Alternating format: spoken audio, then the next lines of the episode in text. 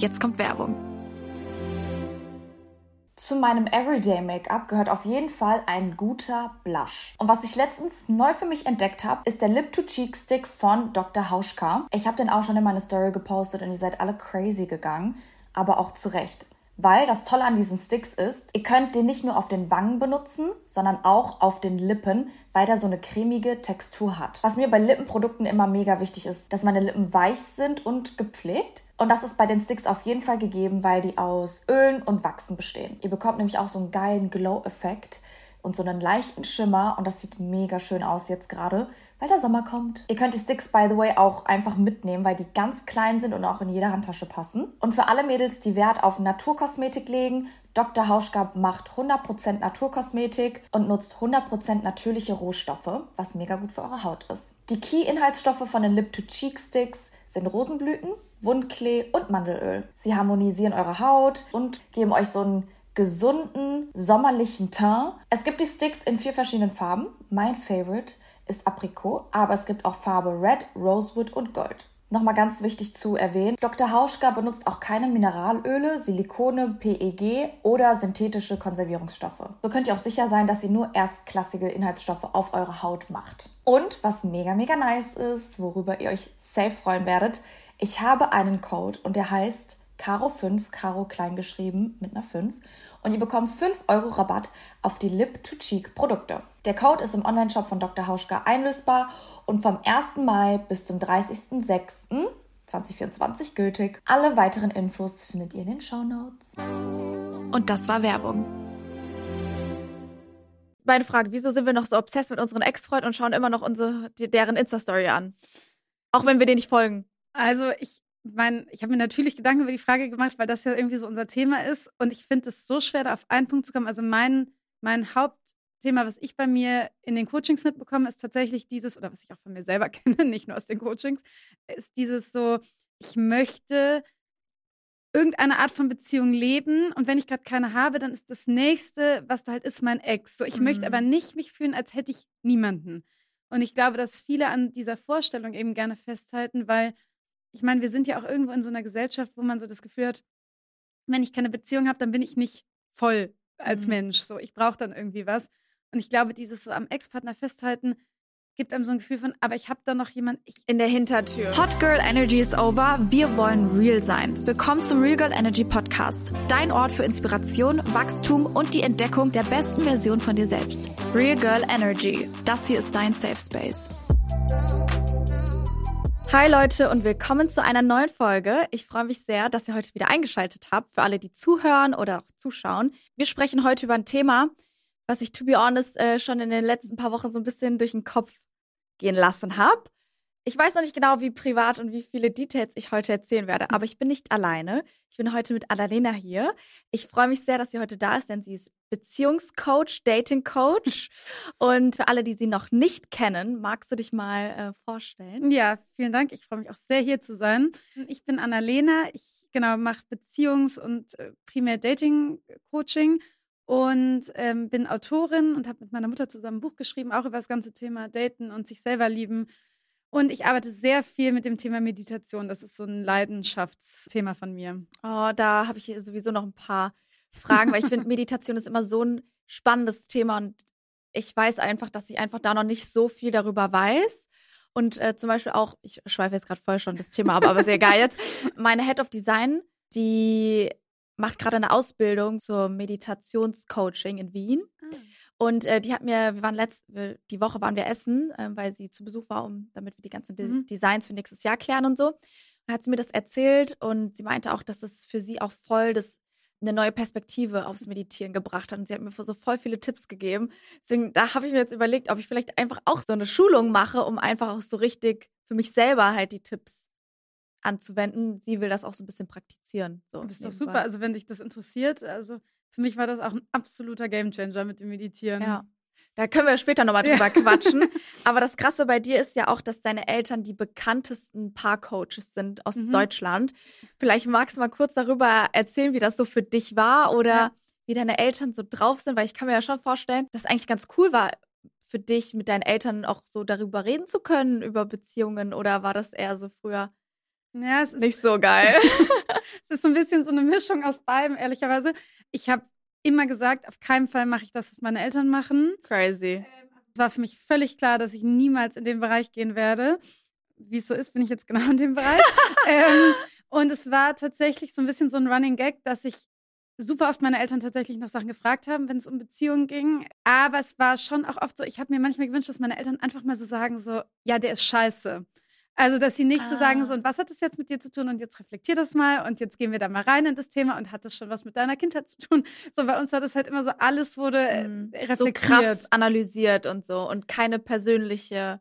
Und zwar nicht einfach mal so, ja, okay, der ist einfach scheiße, so, was du Mhm. ja auch manchmal hören willst. Und ähm, dann habe ich oft, auch wenn ich so wusste, okay, da sind meine Eltern jetzt zu involviert sonst, habe ich die ähm, Stories so erzählt, als wäre es eine Freundin von mir, weil ich wollte deren Rat, aber ich wollte mich nicht so, so offenlegen meinen Eltern gegenüber, ja. Und das war am Anfang für mich mega schwer, weil dieser, dieser Titel von meinen Eltern mit bekannteste Paar-Coaches kam dadurch, dass die super viel privat preisgegeben haben. Also bei uns allen in der Familie ist keiner ja Psychologe, sondern wir haben das alle irgendwie aus unserer Erfahrung heraus gemacht, mit Mhm. Weiterbildung und so, aber trotzdem.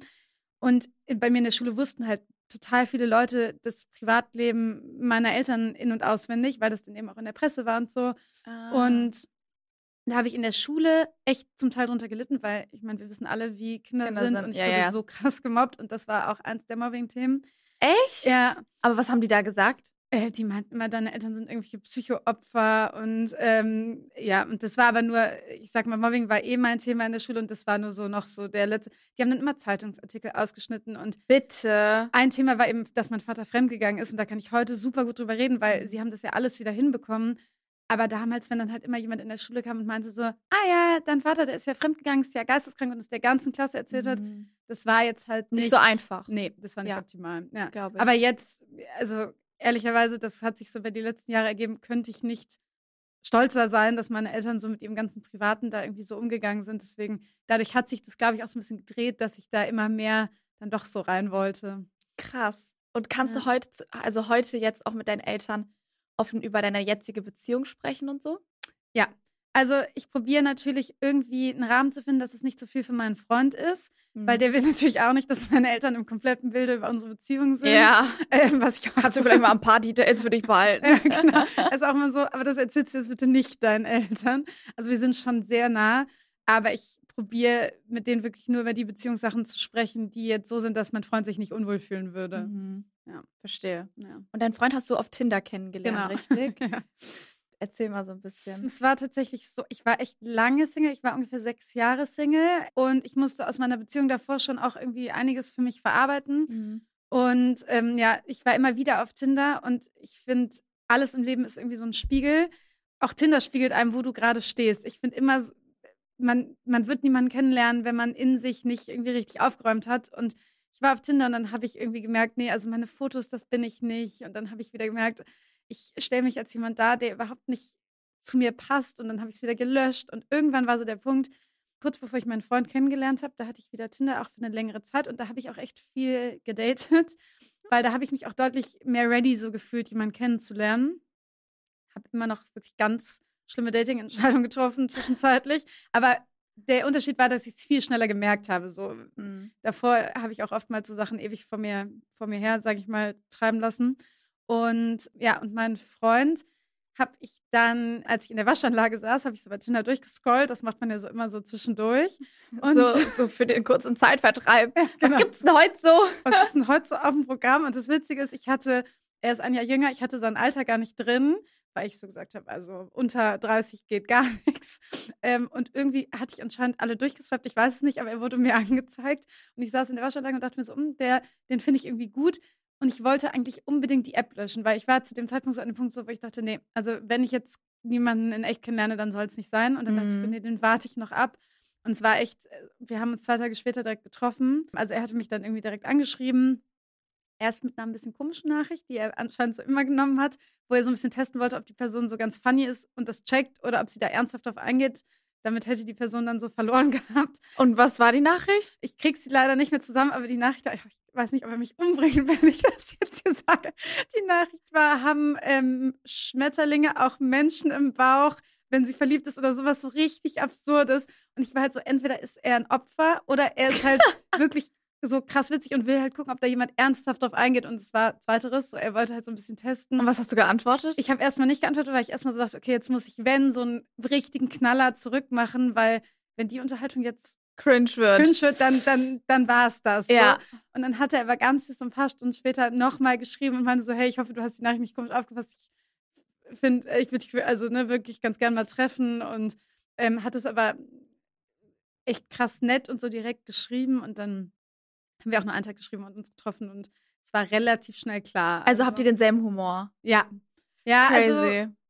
er Nee? sagt immer, er hat, er hat so einen sehr deutschen Humor, aber das mag ich auch gerne und so sehr trocken, also es passt schon gut, ja. Okay. Sehr gut, weil das ist voll witzig, weil ich äh, mit so jemandem geschrieben habe und mir, also flirten für mich sowieso schwer. Also ich bin ein harter, Be harter Beziehungsmensch, ich bin ein harter Comfort Zone Mensch und daten und flirten ist und schreiben, das ist nicht meine nicht meine Expertise und ich finde Schreiben auch einfach nervig. So ich Ja. muss den ganzen Tag Leuten antworten und schreiben stimmt. so auch work-related, WhatsApp und sowas. Deswegen, Ich hasse Schreiben. So entweder lass uns treffen, lass uns telefonieren. Ich will wissen, ob ich dich mag, ob du mich magst, Ja. so, ne? Aber ich weiß, dass so nach meiner letzten Beziehung muss ich auch so ein bisschen aus mir rauskommen und mich ein bisschen drauf einlassen. Und ich habe halt so mit so einem Typen geschrieben und der hat halt so einen Humor, so sehr, ich diss dich, Humor. So, Ja, bisschen. Und ja. man disst sich so gegenseitig. Mhm. Und ich finde das so anstrengend. Oh, das glaube ich. Okay. Aber Freunde von mir finden das so toll und dann haben die einfach für mich weitergeschrieben, Wirklich? weil ich es viel zu anstrengend fand. Ich war so, ich finde, der sieht gut aus. Der hat auch was im Kopf und so. Ich würde mich auch mit dem treffen, aber ich habe keinen Bock auf das Schreiben. Ja. Und dann haben die mir die ganze Zeit gesagt, was ich antworten soll.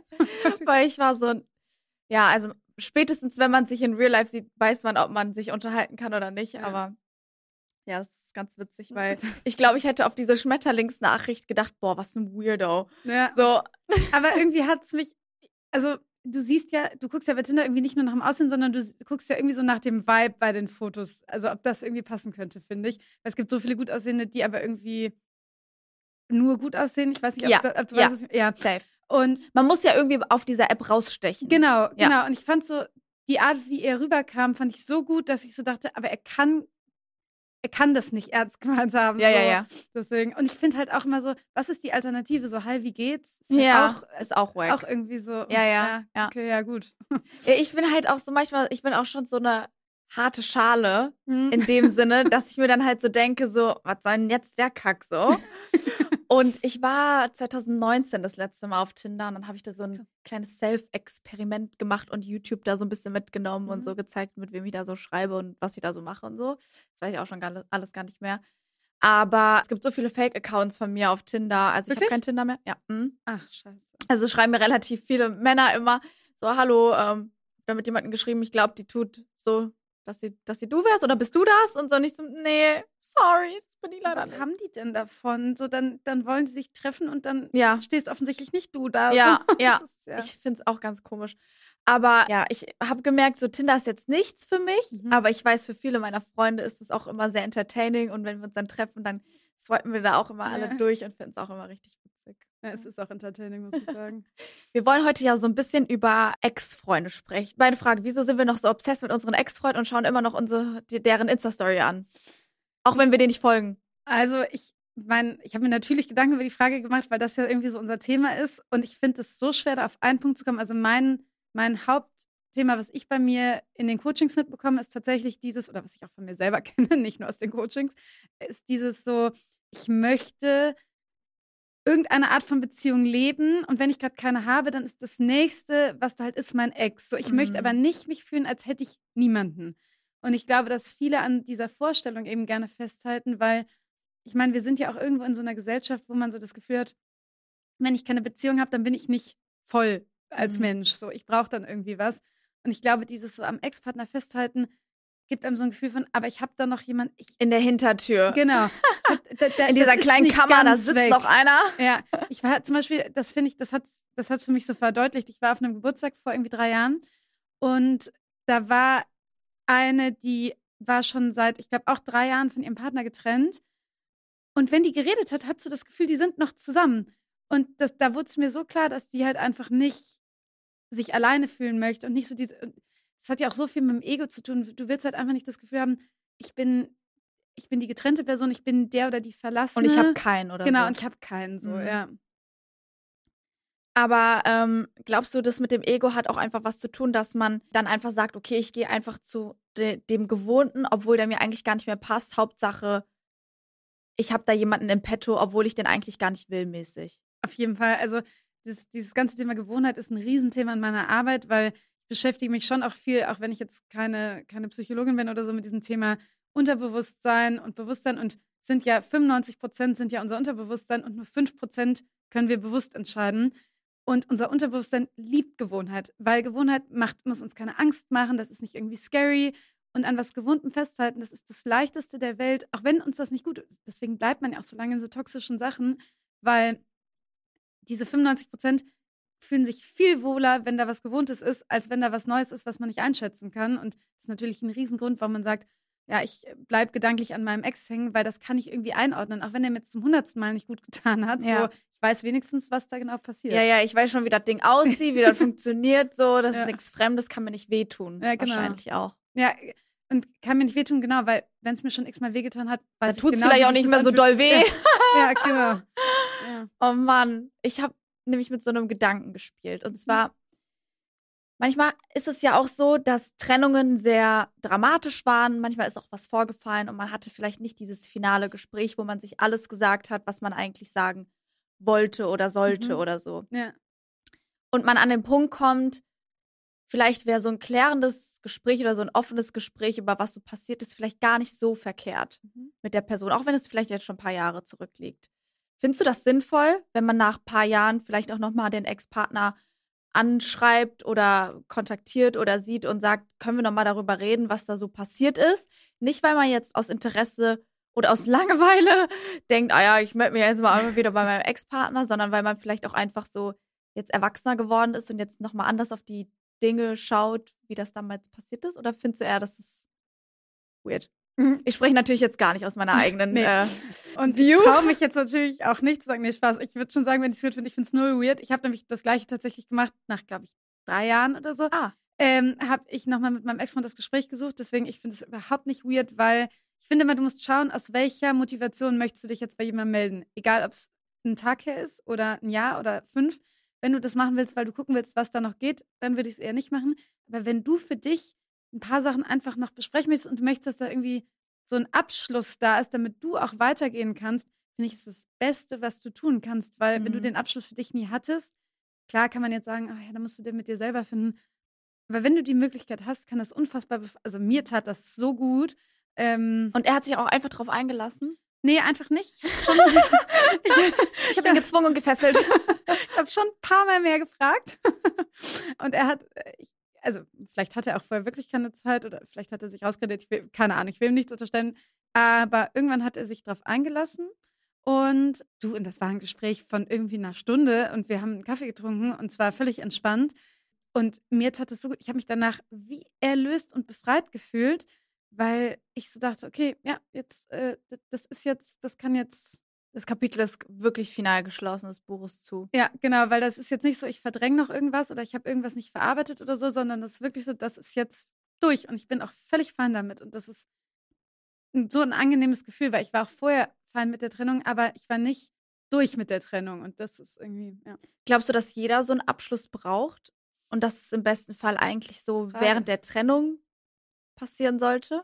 Das ist, finde ich, eine sehr gute Frage. Ich glaube, es gibt total viele, die schon kurz bevor der Trennung oder lange vor der Trennung abgeschlossen haben mit ihrem Partner. Safe. Ich glaube, Frauen schon, also generell Viel. viel, eher als Männer. Ja, weil Frauen haben ja ein viel schlechtes Gewissen. Bei, also ich weiß nicht, ob sie ein schlechteres Gewissen haben, aber ich glaube, Frauen machen sich so einen Stress mit dem sich trennen, ähm, von dem, was ich aus meiner Erfahrung weiß. Und ich glaube, die wissen schon viel länger und trauen sich nur nicht, dass es so eigentlich nicht mehr weitergeht. Und Mhm. ich glaube, auch viele Männer wissen, dass es so nicht mehr weitergeht. Ich glaube, das Wichtige ist halt, ich glaube, es ist ein Unterschied, ob du es weißt und ob du es für dich verarbeitet hast und wirklich mal zulässt. So, okay, also das ist es jetzt nicht mehr. Weil ich glaube, viele verkneifen sich das, weil sie dann eben Angst haben, dass sie dann vielleicht alleine sind, wenn sie sich trennen, weil sie Angst haben, dass irgendwie der Partner das falsch auffasst und so.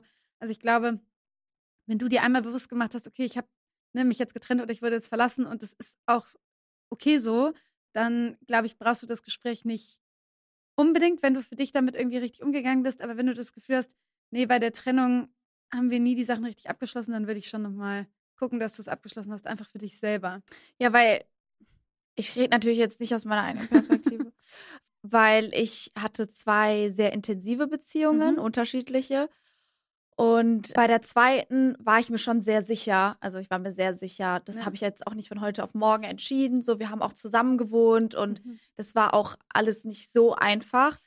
Weil für mich das Schlimmste eigentlich war, mir selber einzugestehen, dass die Zukunft, die wir irgendwie besprochen hatten, uns ausgemalt hatten, dass das niemals passieren wird. Das war für mich so das Aller, Allerschlimmste, mhm. weil ich so die Traumvorstellung hatte von ja, ein paar Jahren die Verlobung, ein paar Jahren die Kinder und dann zieht man aus der Wohnung vielleicht in ein Haus und wie man sich, dann macht man Business zusammen. Also, ne, ja. die Traumvorstellung einfach.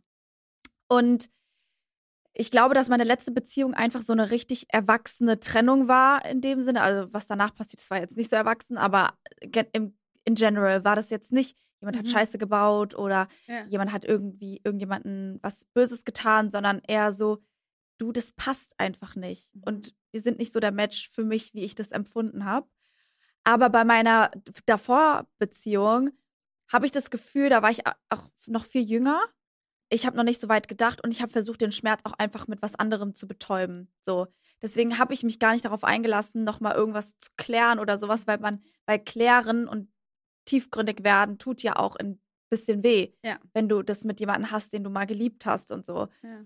Und deswegen habe ich da jetzt in letzter Zeit, natürlich nicht ich, sondern irgendjemand anderes, darüber nachgedacht ob das mir nicht vielleicht gut tun, gut tun würde, ähm, das, was ich aufgearbeitet habe mit meiner Therapeutin auch und durch die anderen Beziehungen, die ich hatte, nochmal so zurückzugehen und zu sagen, guck mal, ich hatte die und die Traumata durch uns und eigentlich war das gar nicht so gemeint, wie es vielleicht damals auch mhm. für dich rübergekommen ist und mir tut es leid, dass du vielleicht auch darunter gelitten hast oder sowas.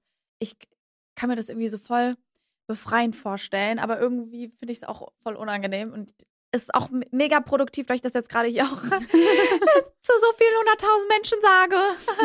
aber ähm, ja, ich habe da einfach in letzter Zeit drüber nachgedacht. Vielleicht mache ich das auch einfach nochmal.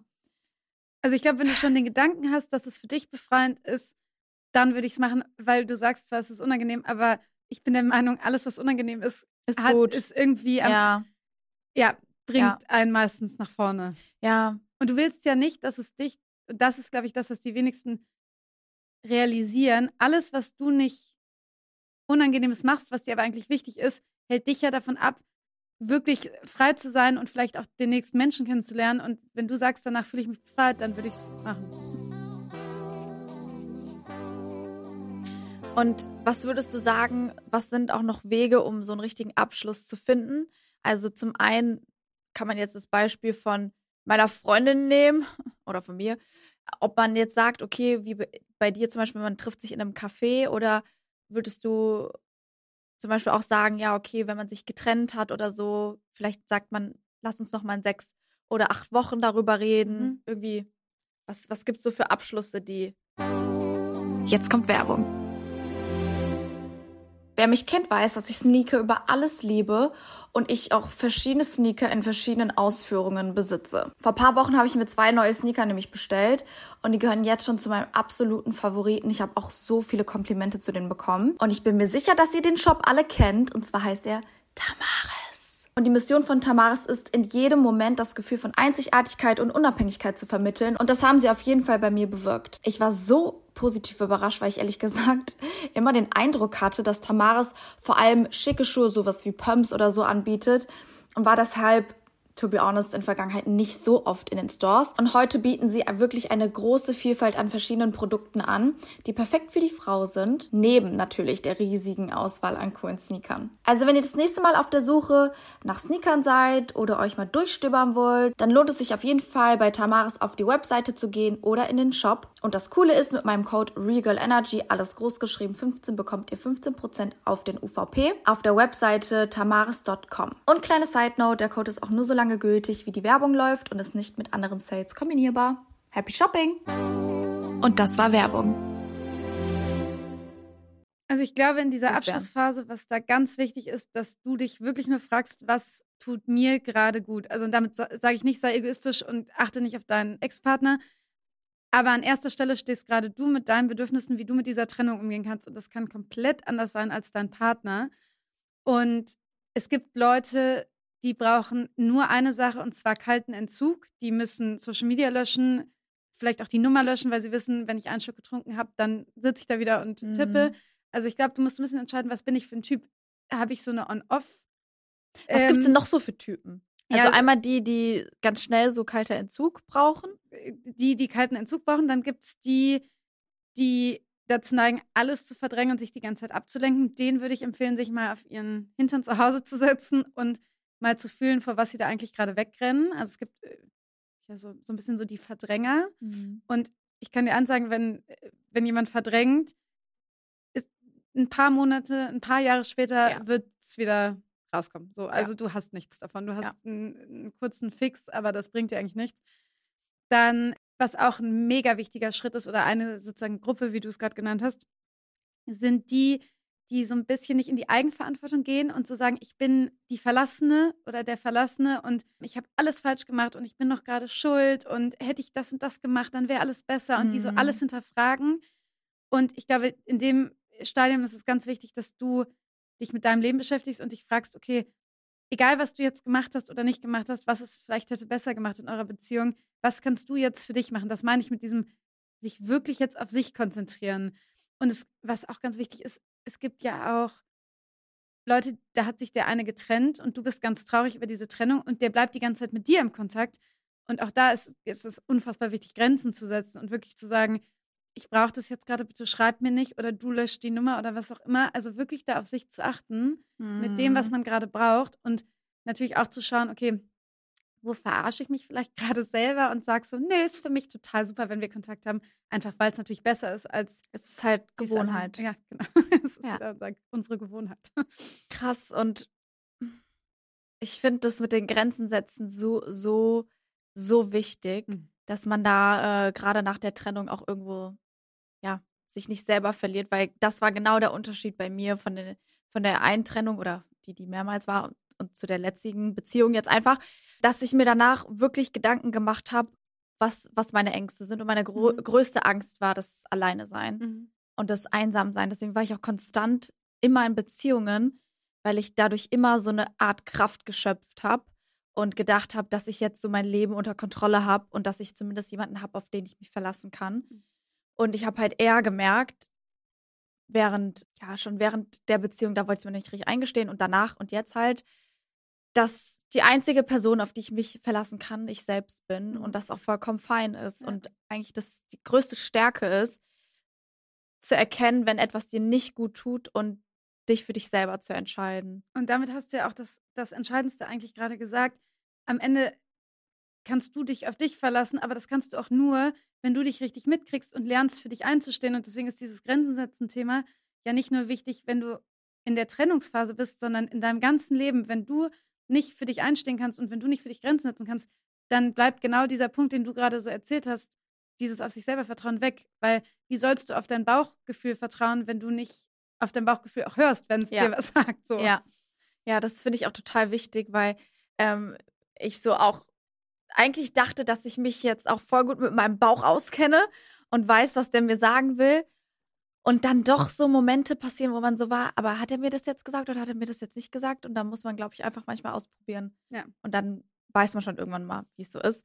Was ist denn, wenn man in einer neuen Beziehung ist mhm. und man dann trotzdem oft an den Ex denkt? Mhm. Glaubst du selbst auch dann wäre das eine Option, dieses Gespräch zu suchen? Oder glaubst du, dass was anderes los ist mit der Person, dass wenn die in einer neuen Beziehung an die andere denkt? Ich glaube tatsächlich, da ist das Gesprächssuchen nicht der richtige Weg. Ich glaube, da geht es eher darum, ich hatte witzigerweise das Thema wirklich gerade intensiv bei mir in der Praxis. Oh. Ähm, ich glaube, da, das hat viel damit zu tun, dass du mit deinem Ex-Partner was verbindest, was du dir in deiner Beziehung gerade wünschst. Und das heißt nicht, dass deine Beziehung gerade nicht gut ist, aber wir wissen alle, also ich kenne das auch von mir, dass man zwischendurch sich nach was sehnt, was total toxisch war, aber das war vielleicht aufregend und exciting und weiß ich nicht was.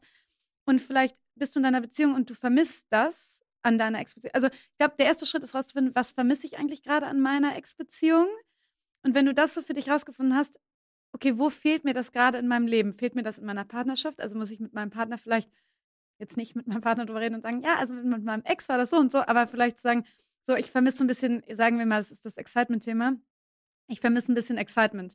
So, was können wir ein bisschen tun, irgendwie um unseren Alltag ein bisschen spannender zu gestalten oder im zweiten Schritt sich aber auch zu fragen, was fehlt vielleicht in meinem Leben, was ich mit dieser Beziehung verbinde, weil ehrlicherweise, wenn du in deiner Ex-Beziehung was vermisst, ist es im Zweifelsfall was, was du selber dir in deinem Leben nicht geben kannst. Also du hast ja gerade so gut gesagt, du, du hast dann immer diese eine Person, an der konntest du dich auch irgendwie festhalten und so. Und vielleicht verbindest du mit deinem Ex-Partner, auch wenn du eine neue Beziehung hast, diesen gewohnten Halt. Und vielleicht ist es jetzt genau in der Zeit, dass du dir den Halt selber gibst. Also wirklich mal auf die Schliche kommen, was ist es, was ich vermisse?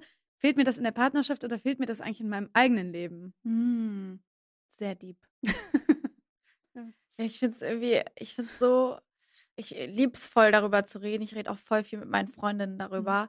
weil wir haben auch alle unterschiedliche Meinungen und Ansichten und Grenzen auch, mhm. Wie wir uns austauschen. Wenn jetzt jemand mit so einem Thema zu dir kommt, mhm. sind es meistens Leute so Mitte 20 oder auch älter oder jünger oder. Dadurch, dass auch viele über meine Eltern kommen, die dieses Single-Thema dann eher zu mir bringen, weil das ja eher so mein Thema ist, dieses ganze Thema Dating, sind es schon auch ältere, es sind, ich würde sagen, zu 98 Prozent Frauen. Aber vom Alter kann ich es echt schwer eingrenzen. Also es sind viele so Mitte, Ende 20, Anfang 30. Und fragen ähm, die dann nach Dating-Tipps? Ja, beziehungsweise es ist ja als Coach nicht meine Rolle, den Tipps zu geben, aber ich frage die dann ganz viel und dann kommen sie so ein bisschen selber auf ihre Tipps. Aber natürlich, manche fragen auch, und was hat es dann gebraucht, dass du, keine Ahnung, Tinder gelöscht hast und dich erstmal um dich gekümmert hast? So, da, da mhm. sage ich dann schon, das hat ja damit gebe ich denen ja nicht einen Tipp, ich erzähle nur aus meiner Erfahrung, sowas mhm. mache ich dann schon, ja. Okay, was wäre denn so First Date Tipps? First Date Tipps? Also da kommt jetzt tatsächlich die Meditation ins Spiel, weil ich bin ein Riesenfan davon, dass wenn man so jemand ist, der so ein bisschen nervös vom Date ist oder sich im Date leicht verliert.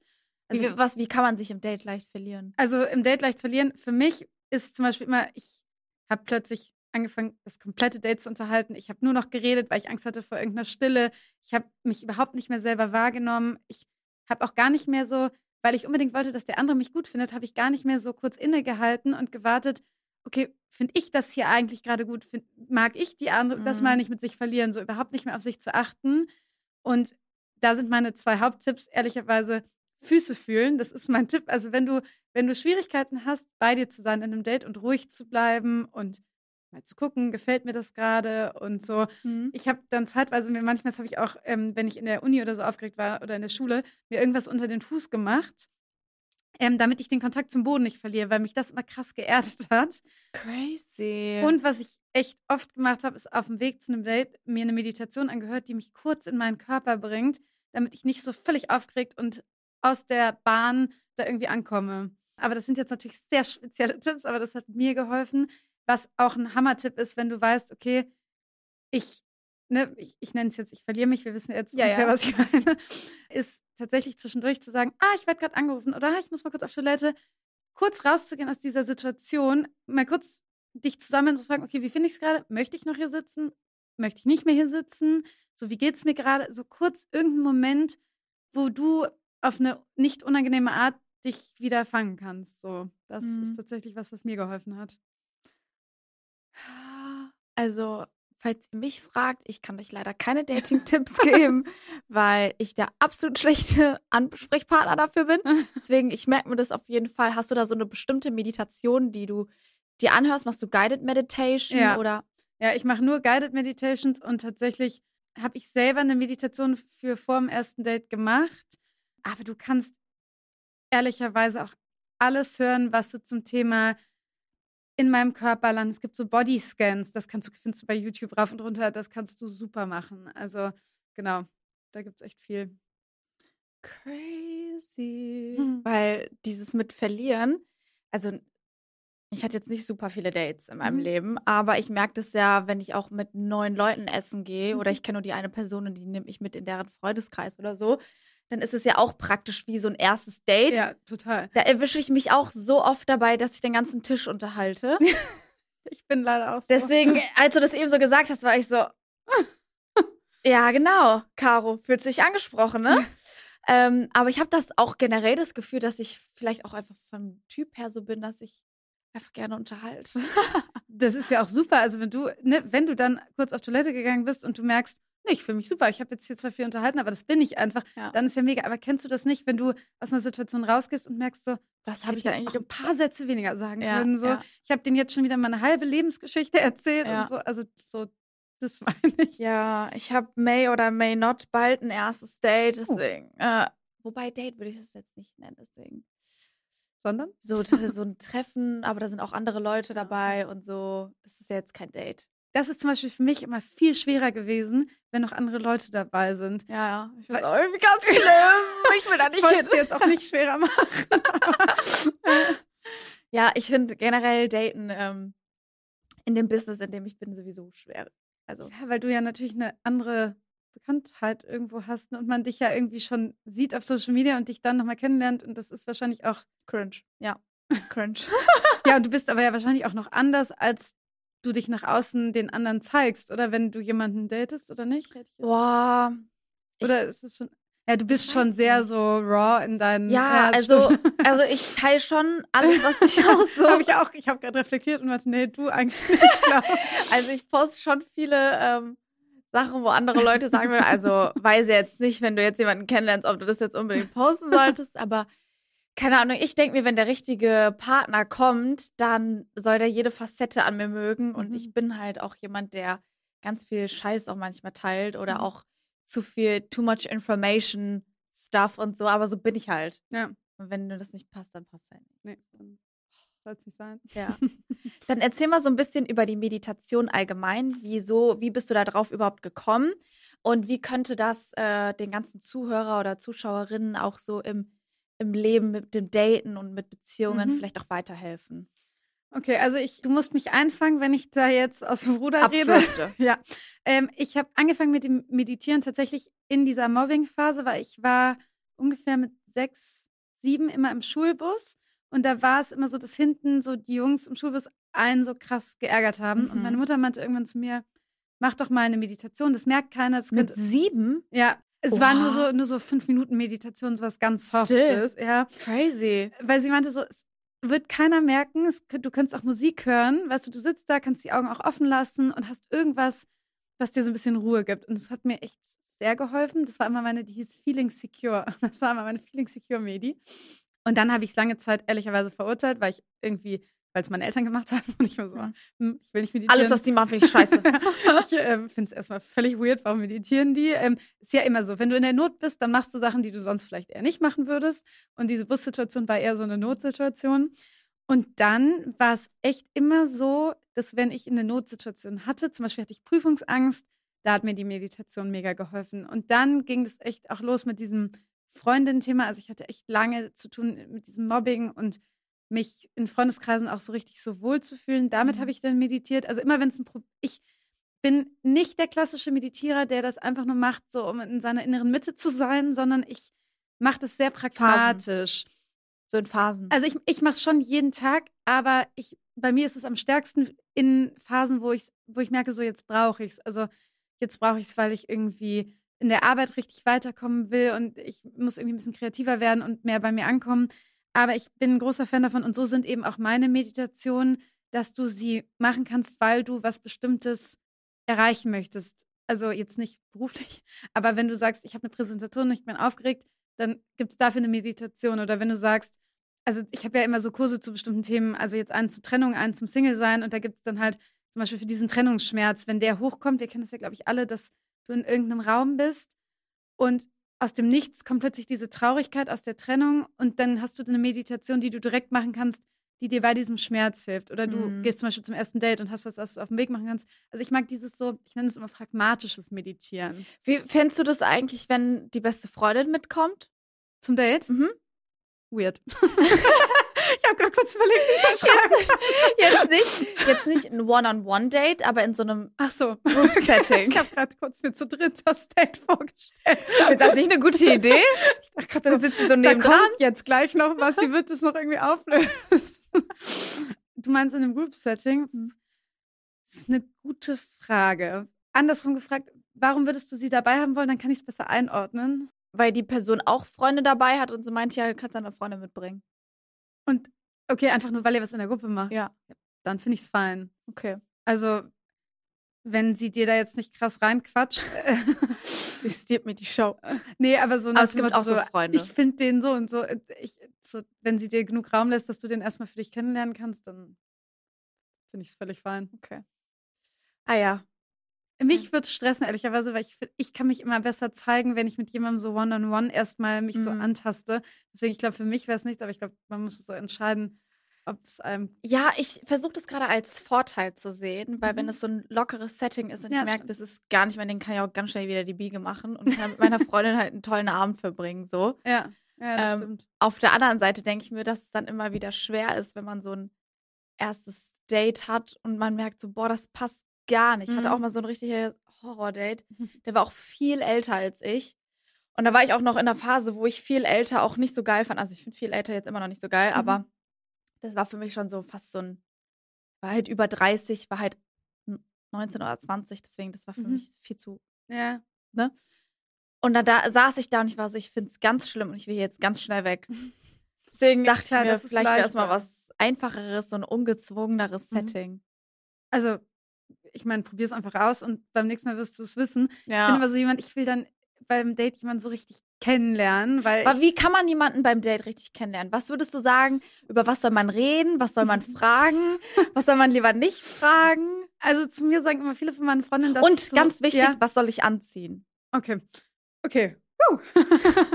Also ich bin das sehr so intens, aber ich liebe auch int intens sein. Ich kann es nicht besser beschreiben. Also ich mag es, wenn du über. Sachen redest, die dir wichtig sind. Ja.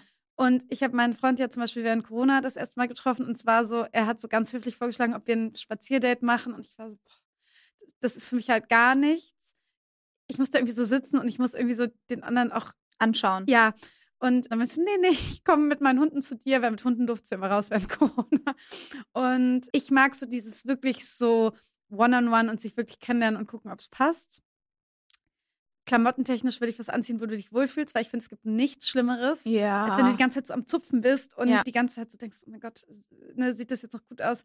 Nichts zu warm ist, weil wenn man wie ich aufgeregt ist und einem zu warm ist, dann ist es ganz schlimm, dann fühlt man sich Schwitzt. nämlich, ja, genau, dann fühlt man sich irgendwie auch noch schwitzig und ich überlege gerade, aber das ist halt nicht so Ausschnitt oder nicht Ausschnitt?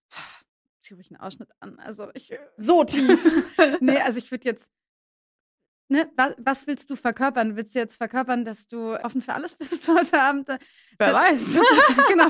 So, ich würde mein Outfit so ein bisschen, also ich meine, ich bin da, ich weiß nicht, ob ich da der richtige Ansprechpartner bin, weil ich bin da tatsächlich sehr entspannt, weil ich finde so, ich finde auch überhaupt nicht schlimm, wenn man beim ersten Date was miteinander hat, wenn man das macht, weil man sich sicher fühlt und nicht, weil man sich dem anderen hingibt, damit der einen gut findet, weißt du? Ah, ja, ja, ja. Also wenn du das machst, weil du Weil du selber Bock drauf willst, hast. Genau, wenn du selber mach mach und wenn du gerne einen Ausschnitt trägst und das sowieso auch so immer machst, Ja. musst du jetzt nicht für den Rollkragenpulli anziehen. Nee, Also, das mache ich ja nicht mal. Das sage ich jetzt nicht. ich würde sagen, das mache ich nicht mal für meine Familie. Und dann ziehe ich auch einen tiefen Ausschnitt an. ja, aber so zieh dich so an, wie du dich wohlfühlst und dass du da irgendwie entspannt sitzen kannst Mhm. und ähm, nicht die ganze Zeit denkst, oh Gott. Aber ich würde sagen, mach auch ein Dating-Setting, wo du dich wohlfühlst. Wenn du weißt, wenn du in Bewegung bist, dann bist du ein bisschen freier, dann geh spazieren. Wenn Ja. du sagst irgendwie, ich, es gibt ja auch viele, die sagen, ich hasse die Situation mit dem Zahlen beim Essen, dann geh einen Kaffee trinken, dann ist es nicht so ein Stress. Ja. Also, ne? Da kann man einfach so einen Zehner hinlegen und so. Ja, Findest du beim ersten Date sollte der Mann zahlen oder die Frau? ich finde ehrlicherweise der Mann. Ja, Also ich finde schon, aber ich finde so, da bin ich so ein bisschen so, ich finde es auch schön, wenn der Mann zum Beispiel entscheidet, wo man hingeht. Mit mir ist es, glaube ich, nicht so leicht, weil ich bin so ein krasser Foodie und ich will immer alles entscheiden. Aber so, ich würde fürs erste Date schon mich eher so fallen, Fallen lassen, lassen, ja. ja. und den Mann entscheiden lassen. Und ich finde, wenn der Mann entscheiden kann, wo man hingeht, dann kann er ja auch was aussuchen, was finanziell irgendwie gut passt. Bei mir wäre es völlig egal, ob es jetzt was total Entspanntes oder was Fancyes ist ja. solange er sich da eben auch wohlfühlt und sagt, das ist so mein Environment und da kann ich auch gut das erste Mal zahlen. Und wenn beim zweiten Mal, die Freizeit finde ich auch super. Also du musst jetzt danach nicht immer dich einladen lassen oder immer Hälfte Hälfte machen. Ja. Aber ich finde beim ersten Mal finde ich es schon schön. Ich, so. ja, finde ich auch. Und ich finde aber auch, dass Frauen ihre Männer oder nach dem dritten Date auch mal einladen kann. Voll. Also das finde ich voll wichtig. Also äh, ich Ja. mache das auf jeden Fall. Also nicht, dass ich das immer mache, aber so würde ich es machen. Jetzt sind die Männer so, oh, ist noch ein besserer Catch. Und was findest du, sind so Themen, über die man sprechen sollte? Also ich finde es für mich immer viel besser, wenn man schnell zu was Privatem kommt. Also natürlich fängt man an, über die Arbeit zu reden. Erzähl mir über deine Kindheit. genau. Bist du frühkindlich geprägt? so, Was heißt das? das ist, ja, sorry, das ist so ein Running Gag zwischen meinem Freund und mir, weil ich immer alles auf. Kennst du die frühkindliche Prägung? Nee. Ich sage das jetzt als Hobbypsychologin, bitte nicht irgendwie mir jetzt irgendjemand dafür. Hm? Ja. Ähm, aber Hier wird nicht gejudged. Hier wird, genau, bitte nicht judgen. Aber du wirst ja bis zum siebten Lebensjahr ist dein Gehirn nicht fertig ausgeprägt. Das heißt, alles, was in der Zeit passiert, prägt dich ungemein. Und bei uns war das halt so ein Ding in der Familie. Meine Mutter hatte die ganze Zeit Angst, dass mein Vater sie verlässt, als ich in ihrem Bauch war. Und nichts prägt dich mehr als Kind als die Zeit im Mutterbauch. Und ich bin quasi, könnte man so sagen, mit Verlustangst auf die Welt gekommen. So. Ah. Und ähm, deswegen ist, und mein, mein Freund dachte immer, weil ich dieses Wort so oft nehme, und er sagt, oh, jetzt nicht schon wieder frühkindliche Prägung, weil ich da halt sehr viel so drauf zurückführe. Nicht als Excuse, aber weil ich es immer interessant finde. Und damit will ich jetzt im Date nicht starten, so, deswegen habe ich das gerade so ein bisschen gesagt, der Kindheit. Aber ich finde zum Beispiel, du kannst über einen Job reden und über einen Job reden. Manche reden über einen Job und sagen so, ich mache das und ich bin äh, so ein cooler. Ich bin so wichtig, Ja, ich bin genau. in so einer krassen Branche. Ja, oder es gibt Leute, die dann auch anfangen, von ihrem Job was zu erzählen. Und ich, ich bin immer so ein Fan davon, ich frage auch immer viel, Sachen zu fragen, die dich halt auch interessieren. Nicht, wo du glaubst, die kommen jetzt gut an oder die sind lässig, sondern so, ja, und wie geht's dir in deinem Job? Und kann an mein Freund arbeitet zum Beispiel sehr viel. Und dann habe ich auch am Anfang ihn direkt gefragt, wie ist es eigentlich für dich, so viel zu arbeiten? Und fehlt dir da irgendwas? Und da kriegst du ja was über die Person raus, ohne jetzt ne, in die Kindheit zu, zu, zu driften. Mhm, so. mhm. Was findest du, ist ein Tabuthema, worüber man auf gar keinen Fall sprechen sollte beim ersten Date? Mm, Ähm, gute Frage. Ich finde ein Tabuthema beim ersten Date. Ich, ich wäre fast so frei und würde sagen, es gibt kein Tabuthema, wenn es dich interessiert. Aber wenn du mir jetzt ein Thema sagst, das- Ex-Freundin, Das war auch Ex-Freund. gerade mein Gedanke und dann war ich aber so, Findest du nicht tabu? wenn, also ich würde jetzt nicht die Historie mit meinem Ex-Freund komplett einmal auslegen. Also, damals war es so, wir haben uns so kennengelernt. Ja, und zwar so toll, bis das und das passiert. Nee, also so, das würde ich jetzt nicht. Aber so bis zum gewissen Grad, also wenn irgendwie, wenn es so darum geht, warum habt ihr euch getrennt? Weil ihr jetzt halt, also keine Ahnung, beim, beim ersten Treffen von meinem Freund und ich haben wir acht Stunden uns unterhalten, weißt du, da, das war dann schon, irgendwann kamen so alle Themen raus. Und wenn du dann zum Beispiel darüber redest, warum du dich getrennt hast, finde ich jetzt nicht schlimm. Wenn Okay. du jetzt nicht dazu neigst, plötzlich, also wenn du nicht plötzlich anfängst zu weinen, weil es dir immer noch so nah steht, dann Kannst du mir mal ein Tattoo geben? Genau. Ich bin noch nicht over, sorry. Ich muss jetzt. Ich muss jetzt noch mal kurz hier ein Tränchen verdrücken. Ja, aber ich würde sagen, wenn du da, wenn du weißt, mit dem Thema kannst du gut umgehen, finde ich, gibt es kein Tabuthema. Du sagst ja selber, du willst ja auch, dass dein Gegenüber so weiß, dass du halt manchmal auch ein bisschen zu viel redest. Das bist Ja. du ja. Und deine Ex-Beziehung bist du ja irgendwie Solange die nicht das Thema Astrologie oder Taschen aufbringen, dann versuche ich mich zurückzuhalten. Astrologie ansonsten- und Taschen, da gehst du. da gehe ich auf und dann kann ich drei Stunden irgendwas erzählen. Und irgendwann geht es nur noch um Aszendent Venus und nächste Tasche von was auch immer, Autumn Winter oder sowas. das ist also- halt bei mir Beziehung. Wenn, wenn einer anfängt, über Beziehung zu reden, da kann ich, also da kann ich nicht mehr Gibt es keinen. Stopp mehr. Nee. Vielen Dank für das Gespräch heute. Vielen Dank. Vielen Dank dir. Vielen Dank dir. Es war wirklich ein sehr schönes Gespräch. Ich hoffe, ihr habt heute auch ein bisschen was mitgenommen. Also falls das Thema Ex-Freund oder ja, wie man so auch das Beste aus sich rausziehen kann nach der Beziehung euch interessiert, ich habe ganz viel bei unserem Regal Energy Account auf Insta geteilt, also schaut da gerne mal vorbei. Ich werde von Annalena alle Details in der Folgenbeschreibung verlinken, also schaut da auch gerne vorbei. Und dann wünschen wir euch noch einen schönen Tag. Wir hoffen, dass es euch gefallen hat und wir sehen und hören uns in der nächsten Folge. Tschüss!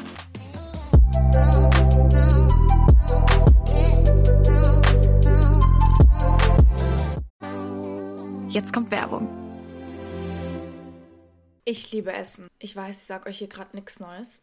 Ich liebe gutes Essen, ich liebe Snacks und Süßes, aber genauso liebe ich es auch, mich gesund zu ernähren und immer wieder was Neues dazuzulernen. Ich finde, im Endeffekt kommt es total auf die Balance an. So sieht das, by the way, auch Achim Sam, der Host von dem Ernährungspodcast ist so. Ist so ist dein Ernährungspodcast ohne erhobenen Zeigefinger. Achim geht mit dem Thema super locker um und auch sehr unterhaltsam, aber trotzdem informativ. Deswegen finde ich diesen Mix auch so nice. Er selbst ist Ernährungswissenschaftler und Bestsellerautor und beantwortet alle Fragen rund um Ernährung. Seitdem ich weiß, dass ich kein Gluten vertrage, muss ich mich gezwungenermaßen selbst damit auseinandersetzen, wie meine Ernährung für mich am besten ist. Und um ganz ehrlich zu sein, finde ich das ganze Thema Ernährung auch manchmal einfach gar nicht so easy zu durchschauen. Von Intervallfasten und Abnehmen über ja auch richtige Ernährung, wenn man Sport macht, wie viel Protein brauche ich am Tag, bla bla bla. Achim leitet gemeinsam mit der Moderatorin Julia Rohrmoser total gut durch alle Themen durch. Außerdem laden die beiden auch regelmäßig neue Gäste in den Podcast ein, die einfach nochmal eine andere eigene Expertise mitbringen, wie zum Beispiel Ärzte oder auch Prominente. Jeden Donnerstag gibt es eine neue Folge, ist so, auf allen Podcast-Plattformen. Viel Spaß beim Reinhören. Und das war Werbung.